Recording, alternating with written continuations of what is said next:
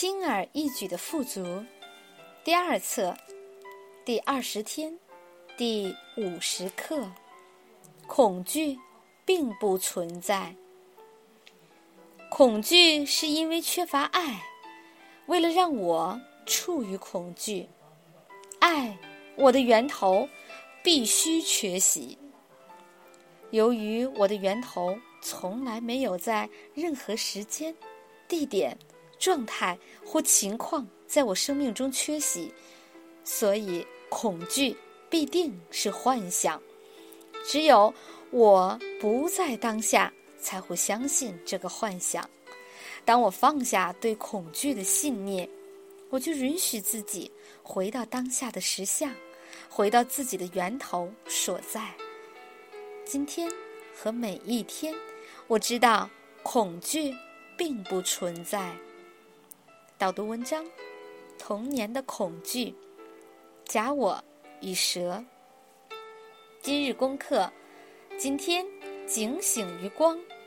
肯定语句：对于发生的每件事，只说它的发生是来祝福我的。导读文章：童年的恐惧。自十九岁移居美国之后。我留意到自己的生活方式有几个转变，其中之一是我每天要洗澡三四次这件事。我从来没有想过这有什么不对，只是觉得我希望保持干净。几年后，当我回到伊朗老家，我妈妈和其他家庭成员都觉得我一天要洗这么多次澡很古怪。每次有人问我为什么要洗这么多次澡的时候，我都只是简单回答：喜欢干净。实际上，我的假我以我比别人干净为豪。之后，我回到了美国的家，发现一些朋友也开始评论我爱干净的问题。我开始怀疑自己是否有问题。为什么我这么害怕不干净呢？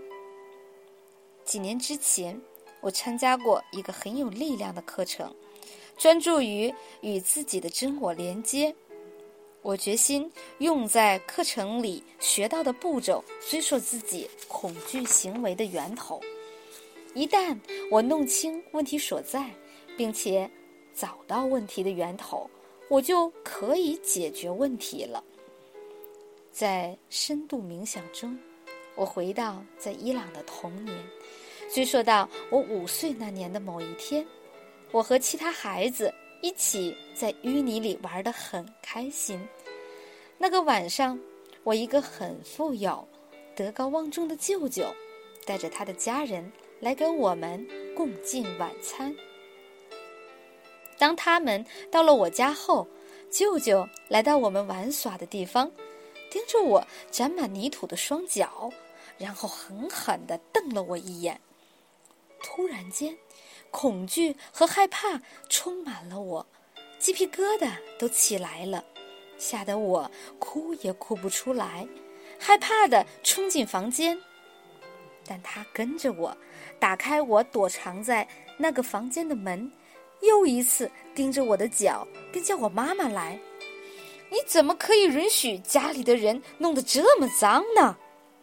他质问。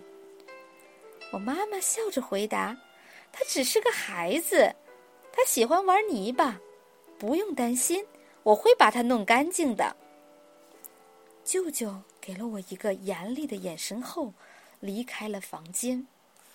比上，我们去洗一下你的脚。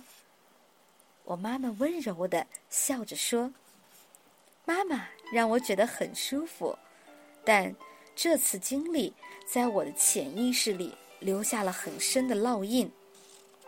不幸的是，那是伊朗只有公共澡堂，于是我潜意识里要极其干净的欲望没有实现。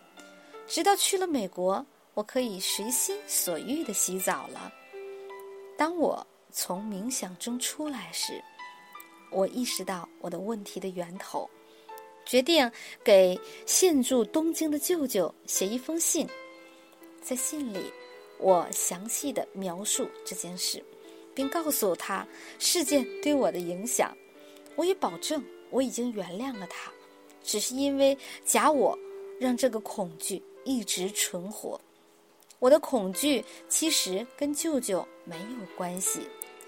我寄出信时，没有任何的疑虑或担心他会有什么样的反应，这只是为我自己而做的，去完成自我疗愈。寄出信的当天，我内心感到一种极其美好的和平感。从此之后，每当旧的恐惧回来，我立刻认出它是属于我的假我。活在那个受惊恐的孩子里，然后我就可以释放恐惧，拒绝参与假我的故事了。从那以后，我对我的身体、个人卫生和我自己都觉得非常和平。导读文章：假我与蛇。蛇是爬行动物。它只是做它该做的，他不会为了消遣或者玩乐而去杀害，只有觅食或者恐惧时才杀害其他动物。我们对于蛇的信念系统：卑鄙、残酷、虚伪、两面和不诚实，其实是不公平的。但是那样的信念系统却完美的描述了。假我的样子，假我就是卑鄙、残酷、虚伪、两面和不诚实的。他从来不敢面对我们，因为他知道我们不会忍受他的袭击，我们会放弃他。所以取而代之的是，假我经常等待机会。在我们不经意的时候，鬼鬼祟祟的出现，然后假我将黑暗带给我们，利用我们作为他的同伙，让我们陷进那种黑暗的混乱中。当我们警醒于光与和平时，假我侵入我们的头脑时，就会变得很明显。因为假我的目的与我们以和平为本的目的互相矛盾，我们越觉醒于光，越容易认出假我对我们的偷袭。